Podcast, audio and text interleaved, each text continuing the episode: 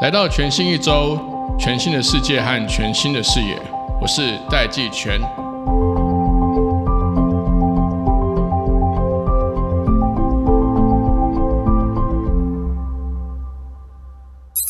欢迎各位听众和观众回到全新一周。董事长百忙之中愿意抽空来，我们今天邀请到联华科技董事长刘军刘董事长。其实我们刚刚前面在准备的时候呢，就已经聊了非常多可以说和不能说的秘密。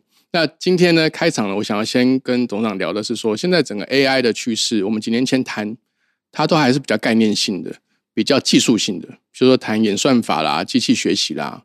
资料的安全性啦，引甚至还有一些 AI 道德的课题。可是，其实我们注意到，从去年，也许或是过去这两年，因为疫情的关系，其实包含无人工厂、关灯工厂，还有现在 AI 的这个晶片化、晶片的 AI 化，它就变得风风火火的，越谈越多，谈的都是如何让 AI 可以落实在我们生活中的每个层面，包含运输、无人机，或者是医疗，甚至生活的各个层面。那首先，我想要先请董事长。先聊的是说，就您在产业的这个观点，是不是今年开始，或从什么时候开始，AI 是不是现在真正的挑战，其实是 AI 怎么样去落地，怎么样去改变大家的生活？这个是不是已经正在开始、正在发生中的一个一个重大的趋势？我在想，大家谈 AI 已经谈很久了。对，那从最早的时候，大家谈 AI 这个理论，哦，那。我在念书的时候，三几年前就谈 AI 的这么久了，对，那个那个时候就有谈 AI，对，啊，那到最近这几年来，我们开始觉得 AI 这个技术的成熟，那这个里面包含了硬体跟软体的成熟。那其实我个人认为，现在是一个 AI 大好的时间的，有一个非常重要的东西，就是市场到底现在碰到了什么问题？嗯。也就是说，我们大部分现在客人，就是我们大部分的这些使用者，现在碰到什么问题？那 AI 顾名思义，就是他希望能够取代掉很多人的判断，然后呢，用电脑来帮我们做一些决策。我为什么觉得这个时间点是一个对的时间点？就是这次的疫情，它影响到最多的就是，它不但是缺料，不但是因为人被限制住了它的。更重要的一个是缺工。对，您现在可以看到，就是说，一方面是这个市场的需求越来越大。对，你缺的是什么？不是一般的工而已，它缺的是更专业的这些老师傅级的。嗯，那 AI 它能扮演的是什么呢？就是它可以把很多的一些呃我们所知道的一些的 domain know-how，透过 AI 的训练，然后让它可以落实在你的。Operation 就是你的真正在做行为的时候，在做动作的时候，能够落实下去，在对的时间里面，它永远都能够做对的动作。那这个东西就是在我们工厂里面讲的 Operation Excellent，或者是我们讲的效率。那有了效率，才会有效益。如果大家都知道这个的确是有缺工的问题的话，那我又找不到工人，专业的工人。这时候，我们就会借助用 AI 的这些技术，让它能够落实到每一个产业里面。那这个大家谈了很多，这个产业从智慧制造啊，那这个是大家马上很随附，我可以想到的，就是说，透过智慧制造，我可以增加效率，我可以把整个的这个需要的呃制造的 operator 能够降下去。那第二个就是，比如说像我们常听的这个智慧医疗啊。怎么提升医疗的品质？甚至于再扩大一点的话，就是我们讲的智慧城市、智慧交通，这个其实都是让所有在我我们真正碰到 operation 的时候，就是在真正在执行面的时候，它怎么把效率提升上来，然后产生更大的一些效益。董事长其实刚刚有提到说。这个其实是从 IT 变成 OT 的一个过程，就是说从 Information Technology 到 Operation Technology 的一个过程。Operation Technology 这个东西本来就存在，它不是一个转换的。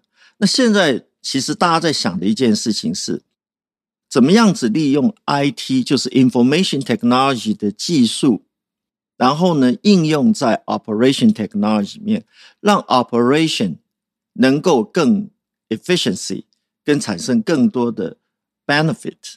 各位都知道，其实，在 IT 的这个领域，我们讲 ICT 哈，这 information communication 的这个 technology，其实它在过去这三十年来非常成熟。那这里面从呃早期的电脑哦，到 PC 的 CPU 的电脑，到手机，然后从最早的这个无线通讯，一直到现在的三 G、四 G、五 G，各位可以看到这个的。这个的整个这个技术的一直在往上提升，所谓的这个技术提升，就是第一个，呃，效率越来越快，是速度越来越越快；第二个，成本越来越低，这就是我们常讲的 cost performance 越来越高了。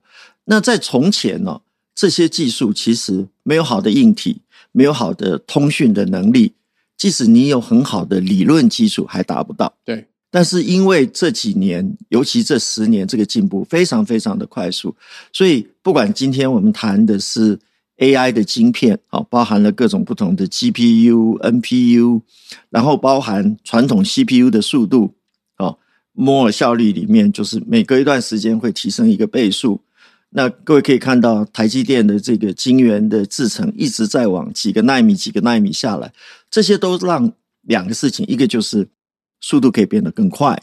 第二个很重要的东西就是它的呃功耗耗能，我们叫的 thermal 的 issue 可以被解决掉了。然后呢，记忆体、五 G 的速度，那这些东西呢，都会从传统我要做一个很大的电脑，现在可以放到一个手机里面。将来可能呢，同样的这个运算速度可以放到一个非常小的一个呃设备里面。那这个基本上是从技术上面。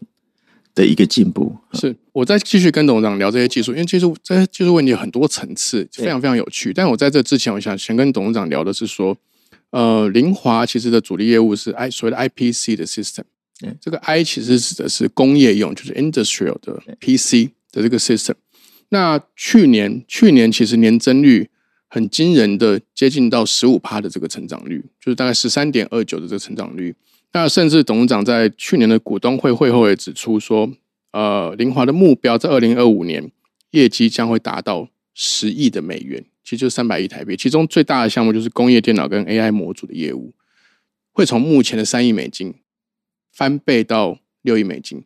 这个董事长刚刚提的这些这个趋势跟技术的这个这个动能跟进展，是不是就支撑您对商业上面的这个规划跟目标设定的一个一个前提？那董事长怎么看这个趋势落实在这些呃新的 AI 工厂，或者是整个业务发展上面，它的这个策略还有这个发展重点是什么？你的这个问题其实就提到一个公司的愿景，对，还有一个就是你未来看到这个你的成长动能，在未来的三年、五年，甚至于十年的方向。那我们大概有二十六年的经验，就是把商用的电脑的晶片放到工业用的这个呃设备跟环境里面。对，但是我们谈 IPC，IPC 前面那个 industry，其实它基本上就是谈自动化。对，各位都知道，其实，在自动化这个领域里面，电脑不是主轴，真正主轴是这些马达控制卡啦，或者是这种 PLC 的系统，控制系统，控制系统。是。对。但是再往下走的话，各位都知道，其实你有控制系统，你有了很好的手跟脚，但是如果假设所有后面的决策还是要有人来做的话，这个基本上的效率就不够好了。那第二件事情呢，是各位都知道，其实如果你电脑做得好，AI 做得好的话，它其实是比人在判断事情、在做决定的时候更快、更精准。对。那所以，我们讲的是从 automation 到 autonomous。那 automation 叫自动化嘛，哈，autonomous 叫自主性。是自主性的意思是什么呢？就是在自动化的设备上面，再把 AI 智能放进去，不但可以做自动化的动作，还有一个自动化，就是一个自主性的决策。回到这个里面来看的话，就是看我们的成长动能是在哪里。呃，我们有二十五年的这个把电脑转成呃工业用产品的经验。但是那个时候，大部分的东西都是在呃英特尔的 x 八六架构下面。是哦，各位可以看到，在未来，如果今天有越来越多的设备，它已经从一个传统的 CPU 变成要有更多的我们叫 accelerator，就是加速器。这个加速器包含了 GPU 也好，哦，FPGA 也好，或者是我们现在谈的 NPU，那它必须要能够做一个更全面性的 integration，嗯，那这个架构会从传统的我们叫呃同质性叫 homogeneous 的架构，变成一个 heterogeneous 的架构，就是一个异质性。所谓的异质性，就是它里面有 CPU、有 accelerator、有 FPGA。这整个，如果你不要讲说呃它市场有多大，光每一个你提供的这个电脑或者是这个控制器。它里面的器件就会跟从前的一倍两倍，甚至于它会需要更高速的一些运算的这些晶片。我们把这些晶片整合起来以后，我光讲这个，它的这个成长就不止 double 了。对，所以董事长其实还是保守估计。呃，如果你要你要问我说，当我们真的这个产业或者是 business model 真的是从所谓的 automation 转到 autonomous 的时候，那我可以告诉各位，这个的这个的 size 是一百倍大。我就讲一个事情，你想想看，十年前的车子里面有多少个晶片？三十个、五十个、三十个。嗯，你知道现在一部车里面光里面的我们叫做呃 ECU，嗯，Electronic Control Unit，控制一个高档的车子，对。里面大概有一百二十几个 ECU，对，那还不讲 ECU 旁边有很多的 peripheral camera 等等这些东西，所以为什么会缺料？为什么车子没有这些 IC 做不出来？因为大家都知道一件事情，你现在不会去买一个车子哦。当然，电动车是一个趋势嘛。是。那第二个就是这个车上如果没有足够的，我们叫 ADAS。就是辅助系统，甚至于将来要到自家系统，你就等于买了一个 handicap。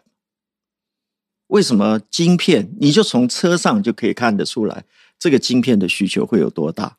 那车子只是我们谈的一种 device，对，有多少种 device 会在工厂里面，会在医院里面，会在这个城市里面，从红绿灯到你的交控系统，还有火车，还有轮船。还有飞机这些东西，我想各位都可以想象，越来越多的智能化都会走到这个里面。所以它有点像是以前我们叫做 IOT，是 Internet on Everything，嗯，I O U I O T。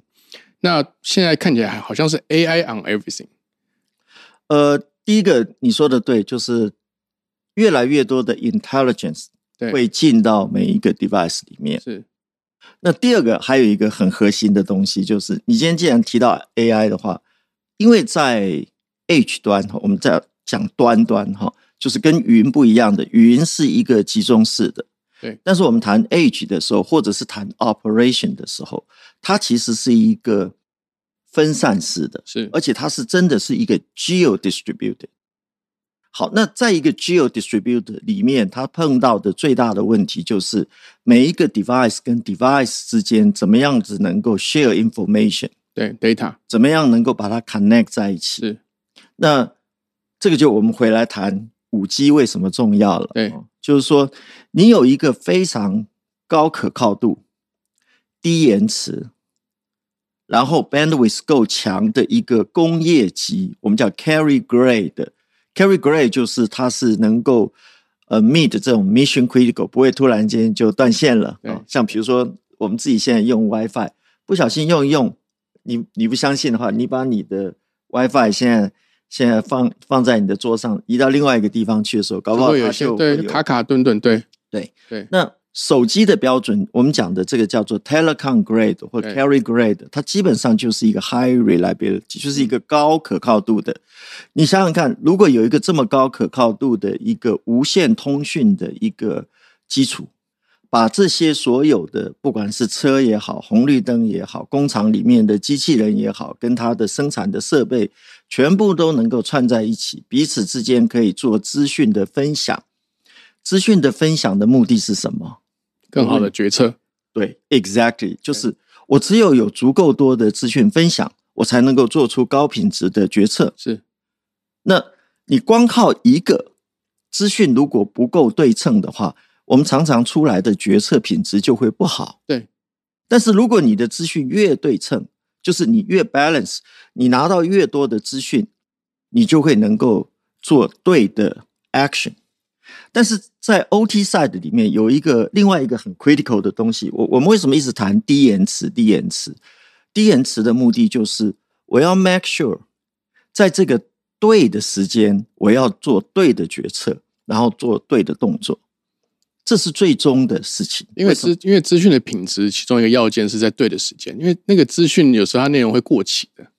没错，譬如说，譬如说，这个如果说这个车用一般的车的 camera，它它告诉你说现在斑马线上有个人，这的确是个 fact。对，但如果它是五秒前或十秒前，这个 fact 就失效了。所以它的它的 timing 就是它的时间点是不是，或是它及时性会变成这个资讯或 data 它的正确度很重要的一个一个 fact 一个 component。没错，我们叫 mission critical。对，mission critical 或者是我们叫 life critical。生命有关系的，跟安全有关系的这样的应用，那这个大第一个联想到的就是跟 defense 对，跟军军事军工会有关系，对不对？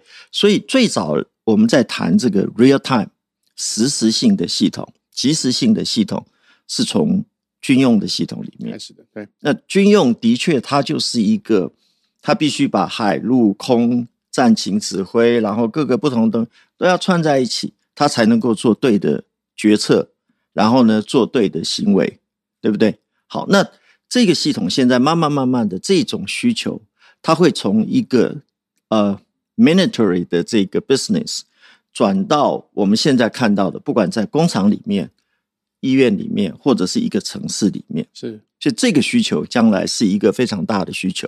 那这里面有两个技术嘛，一个东西就是从智能化。有 AI，所以需要有各种不同的 CPU 加速器整合在一起。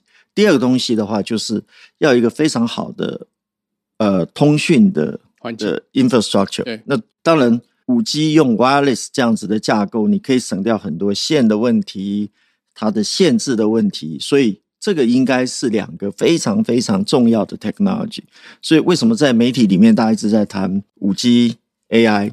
但是呢，这两个东西其实是相辅相成的。是没有这两个技术，我们现在谈的这个，不管叫做 AIoT 也好，或者谈 H，其实都没办法太容易做得到。是那现在这两个技术成熟了，那你也可以看到市场的需求其实是，就是人对生活的这种效率啊，希望能够在最呃简单、最方便的方式，比如说大家都不喜欢。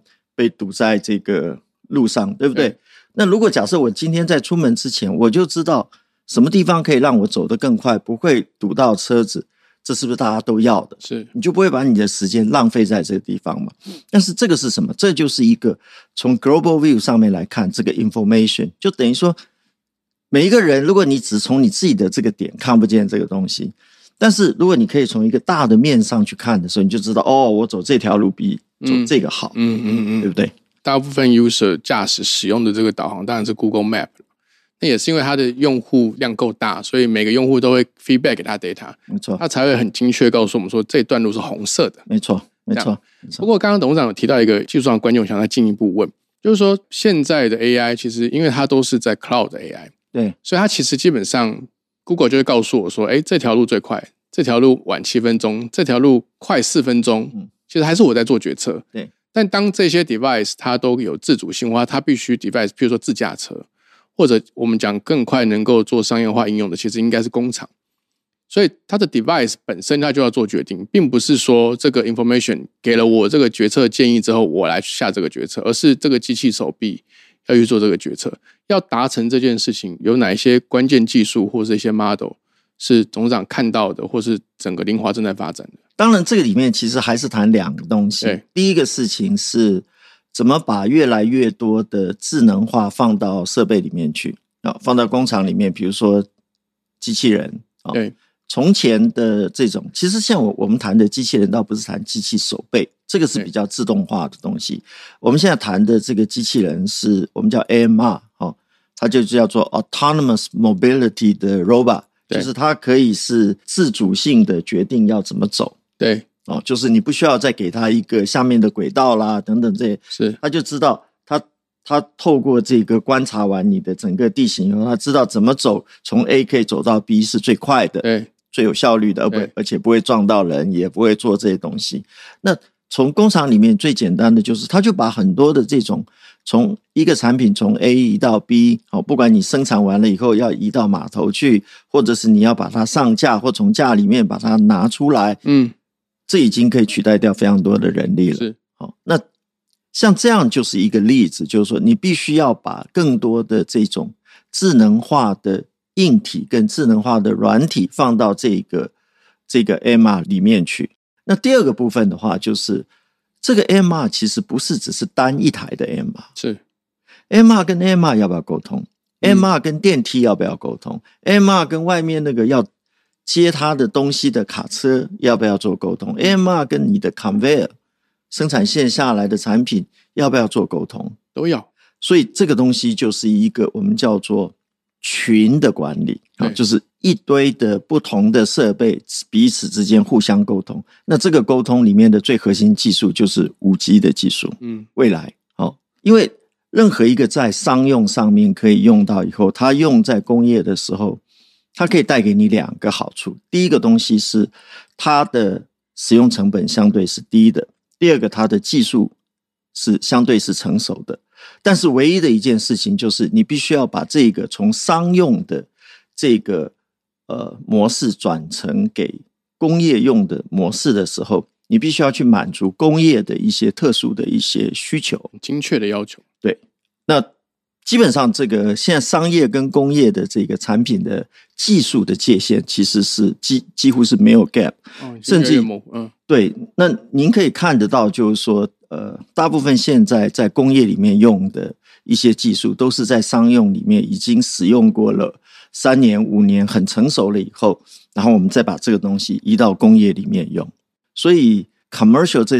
这些东西其实是在 drive 这个 industry 里面的一些 technology。节目还没结束，我们喘口气休息一下。利用这个时间，我也想跟大家分享一个我们 Take Orange 精心主办的活动。我想跟大家分享活动是二零二二智慧大工厂论坛。这次的活动，我们科技报局统整了二零二二年智慧工厂竞争力升级的大重点，整合了三大的主题技术领域。包含电子制造、电动车，还有 IT、OT 的整合，探讨 AI、工业元宇宙，还有 ESG 三大主流趋势。我们这次特别邀请 AWS、Rockwell、NVIDIA、HTC，还有红海研究院一起来告诉大家怎么打造无人工厂，甚至是 AI 工厂。我们现场还准备了摊位，让科技大厂们可以展示最新智慧制造的解决方案。这次活动举办的时间在四月十三号的礼拜三。从早上九点到下午四点，地点在 T Hub 内科创新育成基地。更多的活动资讯我们会放在节目的资讯栏里面，感兴趣的朋友可以赶快上去看看。接下来我们继续来听刘军董事长和我们分享更多的业界观点。其实董事长会带领林华，就是为什么会有投入越来越多的资源去研发这个在专有名词上面叫做群机的自主了，Swarm Autonomy。那你要做到这个事情，就是有一群机器，它能够有自主的这个 AI 的判断，因为它是有行动的，它它不是说它收到资讯之后还要再给工厂里面的人，不管是这个 operator 操作者，或者是这个这个作业员再去下指令去给这些机器，而是他们自己就要去把一些工作工业工作给完成，这样不管是移动啦还是加工啦等等的。那这个背后还有一个很重要的这个 data 系统是分散式的这个。数据系统总长可不可以跟我们说明一下，这个缩写叫 DDS 的这个系统，它是怎么运作，它是怎么发挥这个作用的？哇，你问到这个又更更难了哈。就是说，这个里面是这样子，就是如果我我们今天从传统的云的观念的话，云基本上是把 computing、把 storage 跟 connectivity 都放在某一个很远的地方，它是集中式在某一个 space 里面，哦，所以它基本上是一个集中式的东西。但是如果假设你现在把它放到 H 端来，就是我们讲的这个端工厂里面，其实它每一个 device 不是一个整体，它是分散开来的每一样东西。好，那这个时候你就要让这些东西能够互相沟通。对，好，好，那这个里面有两个东西一个我们叫做 data 的 flow，data flow 就是说我怎么样让这些资料就像水一样，当你要的时候你就把它拿到了。那这个资料基本上都是一些比较我们叫 hard data，hard data 就是我及时就要拿到，拿到以后马上判断，然后我就要做行做动作了，不传到云端了，就不上云了。第二种 data 呢，我们叫做 warm 的 data，嗯，就是说它只有比如说三分钟的意义，或者是五分钟，或者是一个小时或两个小时，两个小时过了以后，这 data 就没有用了。好那我们就把这些 data 呢存在什么地方呢？存在 H 端里面的 lake，就是我们叫 data lake，就是像一个小湖一样。嗯，我可以先把这个资料存在这里，然后等到两个小时以后，这 data 就消失不要了。嗯，那因为你为什么要存 data lake，而不是把它送到云上去呢？你想想看，当一个 data 从 age 送到云上，要不要成本？要。然后呢？你去从云上把这个 data 再搬下来，要不要成本？嗯，它不但是成本的问题，也要时间，还要风险。对对，好，那我们就在架构一个新的环境，就是说我能不能够在 H 端就可以做到自主性？这个里面您提到的这个 DDS，好，第一个 D 叫 distributed，第二个 D 叫 data，对，它就是一个分散式的资料的服务。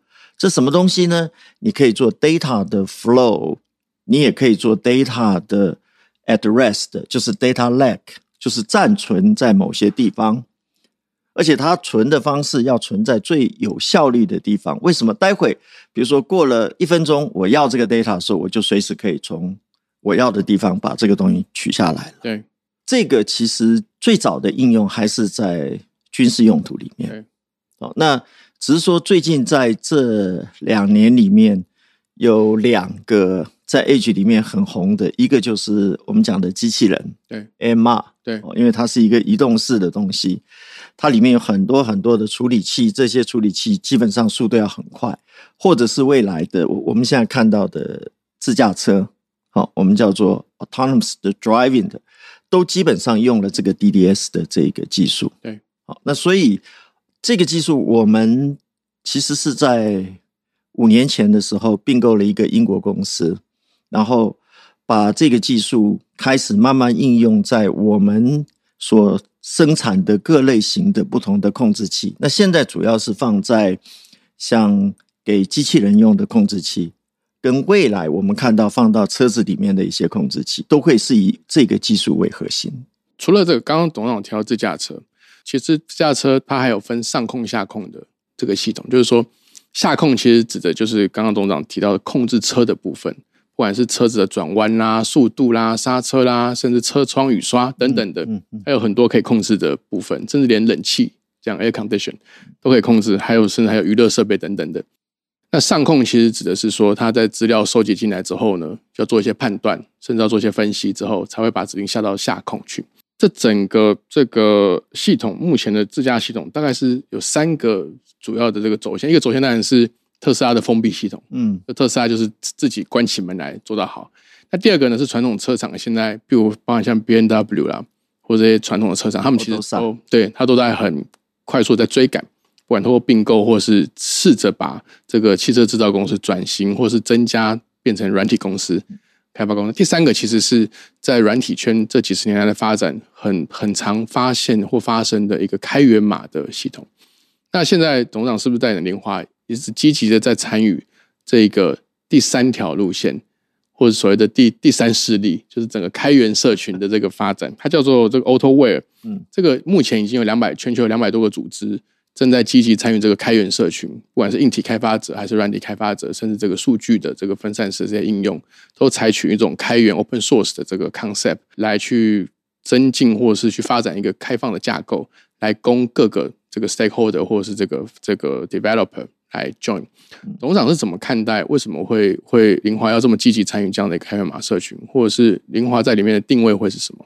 说老实话，我们我们一开始并没有那么积极的要往车里面，尤其是乘用车是啊，因为乘用车这个市场说老实话离我们太远。对，而且第二个，它是一个量非常大哦。那只有像比如说红海 M H 这个，他们的 approach 是往那个方向走。是，那我们是做一开始是做工业用的电脑。对，我们当初有一个有一个部门，它专门做的是一些特殊的车子，比如说火车里面的控制器。嗯，哦，那你应该知道未来的火车。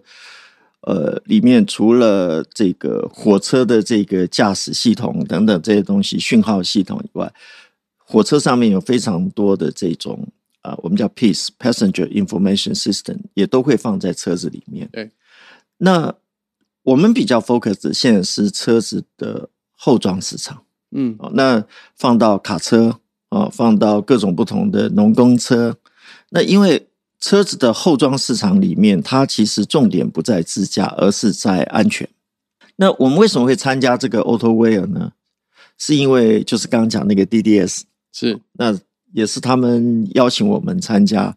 我个人现在是这个 AutoWare Board 里面的 Director，全部才五位而已。五位对，那林华其中一位占了一席。对，我们在这里面贡献最多的，其实就是在这个。车子系统里面的实时的这个 connectivity 的这个技术，嗯，还有一个部分的话，是因为林华本来就已经做了很多的硬体，好，那这个里面包含了怎么把 CPU、GPU 整合起来，然后做一个非常呃高速可以做这种 autonomous driving 的一个平台，哦，那但是我们 focus 的还是我我刚刚讲，我们做后装市场，并不做前装市场，从。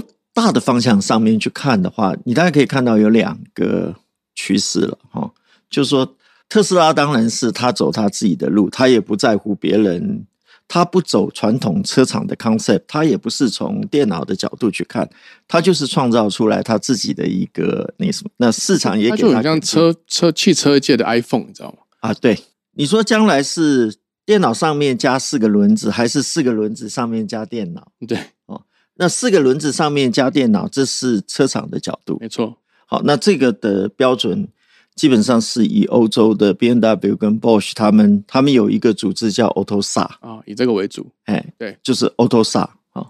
呃，第二个部分的话，就是这些从呃 A I 从 I C T 产业出来的这些很多的新创公司啊，那想走的方式就是说，哎，我对电脑很熟。那我只要把下面 drive by wire 的东西架构起来了以后，因为真正的核心是在那个 ADS，就是 autonomous driving system。对。那你说将来谁会赢呢？你问我，其实我也我也不知道。假设我们用这个比喻，Android，Android 其实它以手机支数来算，它其实是占率是百分之八十五。也就 Android 它当然是个开源码的系统，就是说它当初当然后来 Google 买了 Android 的这个系统。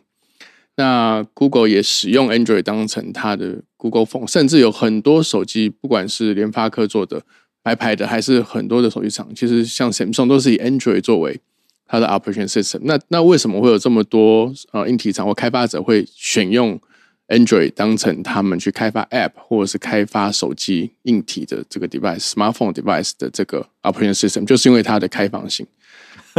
所以，如果照这个脉络走，其实特斯拉当然还是有它的成功的这个 niche 跟它的一个一个策略。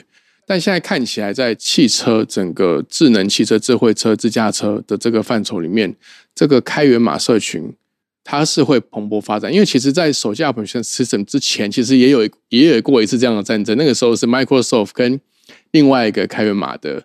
这个社群在对打嘛，后来还还产生像 Red Hat 这些这些公司等等的，像我们之前在呃访问这个工研院的机械所的这个数位长的时候，他其实也是呃看到了这个就是就是载货的这个无人车，它可能成熟的速度会比载人要来得快。对对，那载人上面其实我越来越了解到，其实刚刚跟董事长也有在前面有先聊到。呃，载人似乎好像不是技术问题，它可能更多的是整个是智慧城市 AI C 面的问题。对对，因为刚好今年也有这个县长的选举，董事长可以花一点时间跟我们谈一下，说如果今天这个无人车要能够上路，其实从一个 AI City 的角度来讲，好像不是车本身，反而是法规面跟 infrastructure 等于是整个城市。像董事长刚前面有提到，我们现在红绿灯其实是没有连线的，要连线其实不是路灯，其实是红绿灯。嗯，所以董事长从这个角度来看，其实。能够让 Level Four 以上甚至 Level Five 的车子能够完全无人，我们看起来不是技术问题。那那有哪些问题是董事长看到的？任何一个技术哈，这个它是为了要服务最终的 service，是。就是它一定是有一个 clear 的 business model，对。这个技术最后才有价值。好，那如果假设这个技术没有办法跟一个 service 跟一个 business 串在一起的话，这个技术基本上就不太容易被 recognize，而且它最后就只是一个技术跟理论基础，是，然后隔了一段时间，它可能就就消失掉了。我们看到的一个东西就是开源是不是一个 business？说老实话，到现在都还在争议当中。对，那我自己看是。把任何一个东西 open 开来开源，它只是一个手段，嗯，它只是要用一个最呃低廉的成本来吸引更多人参与在这件事情。但是它是不是就是一个成功的关键因素呢？我觉得还是一个大的问号啊。那我们就再回到你刚刚第一个问题，车子的这个问题，就是说，呃，车子毕竟还是它的最后的功能还是车。呃，是轮子比较重要，还是电脑比较重要呢？以我自己现在现在看，大家还是比较在乎下面那个轮子跟底盘，因为它跟人的生命是有关系的。对，好，不管是开的人，或者是坐的人，还是路上的人，那这里面就回到一个东西，就是 ADS 在整个未来的车子里面，它扮演的是一个主角，还是一个配角啊？那如果从车的角度的话，基本上只是在这个里面辅助。如果假设今天这个车子真的能够百分之百做到完全自驾以后，它可能就会从一个辅助的系统变成一个主导的系统。因为那个电脑如果做不好的话，上面人会就就会出车祸，就会死人。对对对，就会死人。所以这个时候它的重要性就高了。嗯，但是如果它只是一个。辅助系统让这个司机开起来更轻松，嗯，让这个司机开起来更安全。重点还是在下面这个。哦，那我认为在未来这个五年到十年呢，我比较看好的还是车厂还是会占比较多的优势，因为这个人们的这种接受新的东西，你去敢尝试这些，就是百分之百。无人的这一个车子可能还有一段时间。那第二个就回到说，到底这个 L five 能不能够实现？哈，那我认为 L L five 能不能实现里面有两个大问题要解决。第一个就是法规的问题。我们就在想嘛，就是说一个自驾车在城市里面啊，城市里面有人有车。那到底你应该是保护行人呢，还是要保护你的 passenger，就是坐在车里的人？嗯，光这个的争论可能就就会谈很久。哦，如果是无人车的话，对。所以说，这是第一个从法规面。那当然，第二个东西就是从技术面上。是技术面上，老实说，你要做到某一个层次的自驾是容易的，但是它一定是在一个我们叫做呃。O.D.D. 哈，就是在一个特定场域里面，那这个特定场域里面，必须要把旁边周遭包含了红绿灯、马路所有的这些东西的规范都要先做好。但这个做好，这里面就有非常多的技术，包含了怎么把 sensor 布到马路上，怎么样让红绿灯变智能化，车跟车之间能不能够做沟通？这里面有一个很重要的东西，我们叫做呃 V to X，嗯，好，就是。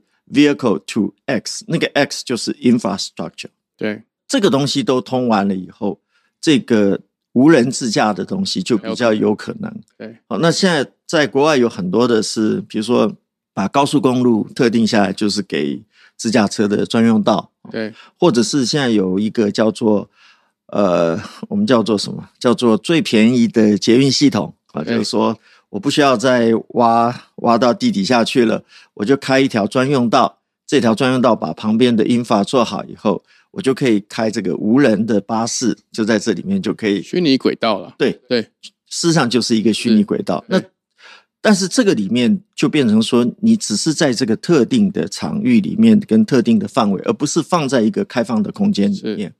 那我觉得这个是可以比较容易被执行到的了。但这个执行的主角其实都是市长跟市政层次。对，因为只要跟交通或者是跟城市会有关系，这个其实是呃政府行为，没错啊，这个不是商用行为而已，它是跟政府是有关系，所以这个里面就跟票有关系。没问题，这个这我改天再来问这些市长。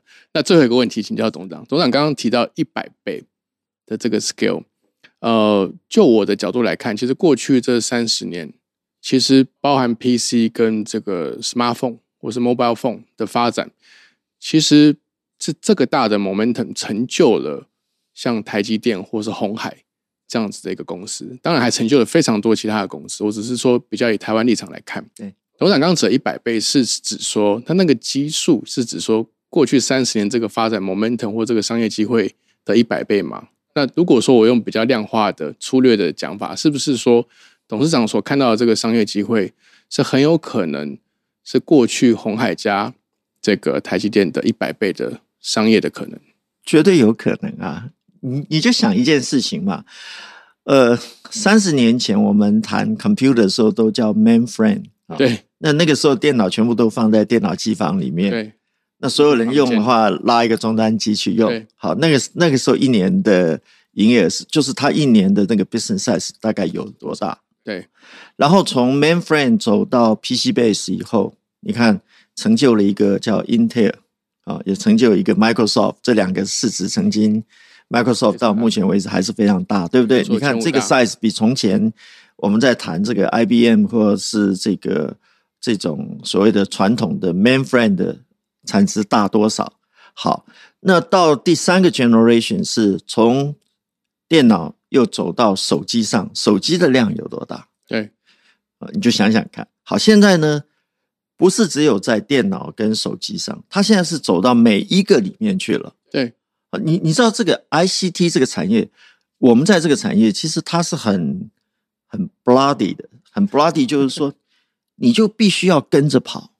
而且你的速度要非常快，所以这个基本上不是一个我我们讲传统产业，比如说你今天做石化，你今天做呃 chemistry，你你做传统产业里面的话，它基本上是一个高密集，就是所谓的这种资本密集。我把厂做好了，等等这些东西，我投了一百亿进去，我就可能我未来十年、二十年不会变化。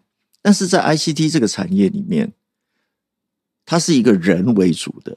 它有非常多的 innovation，而且这个产业它最有趣的一件事情是，它不断的在吃到其他的产业里面去。错，我举个例子，你想想看，你怎么会想到这个产业会吃到广告界里面去？对，全部吃掉了。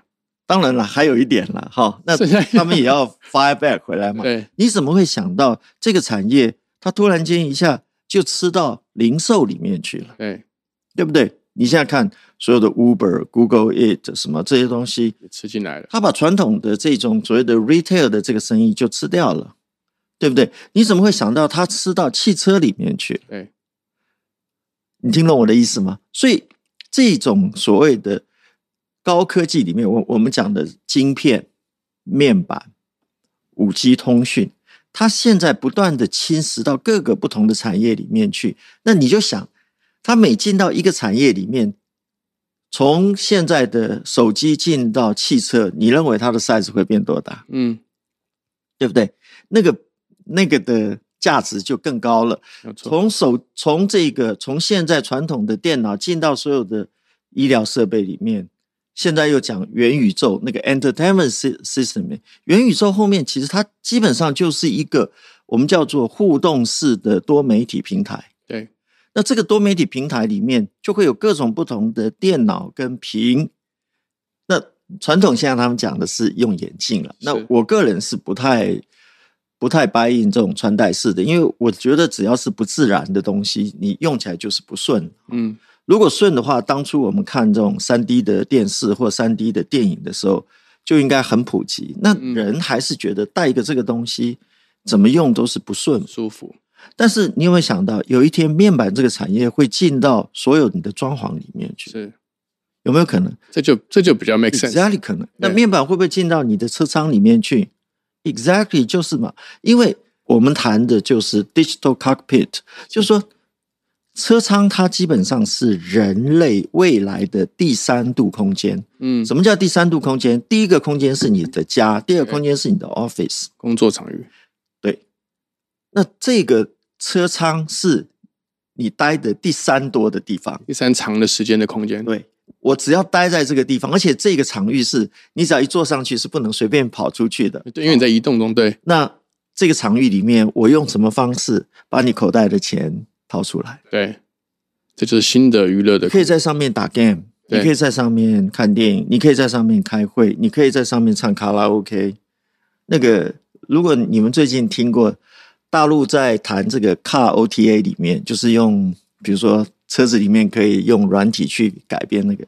最红的一个就是卡拉 OK 啊，它就是直接下载歌，然后就可以唱歌了，make sense 那个空间又这么又这么私密。那第二个最 popular 的是什么呢？是它有一个软体，是当我把这个软体一下载以后，我这车子马上你启动以后，会从一个很 smooth 的一般的车子变成跑车隐形的声音。你说这个需求是什么？未来的这个车子它已经不再是一个移动式的工具。它是可以帮你做到非常非常多赚到钱的工具。是，好，那这些东西都是我在想，在新的 generation 或者是像你应该都可以看得见这些东西，不管叫做在车子里面看电影、开会，哦，或者是在这里面办公，或者是在这里面打 game，都有可能。第三空间，对对，所以其实刚刚董事长提的这些零零总总。出估的确就超过一百倍了。你就想一件事情吧，从前我们的家具也好，电视也好，或者车子也好，哪有几个晶片在里面？现在全部都要放晶片，而且现在的晶片越来越都要 AI on chip，对，越来越 powerful，对，越来越多，对不对？谢谢这个董事长今天给我们为带来这么多具体的想象，因为其实 AI 从过去几年到现在，看来今年会是一个大爆发的一个开始。这样，那我们再次谢谢这个林华科技董事长刘军刘董事长。好，谢谢大家，也谢谢各位听众。我们收听全新一周，来面对全新的一周。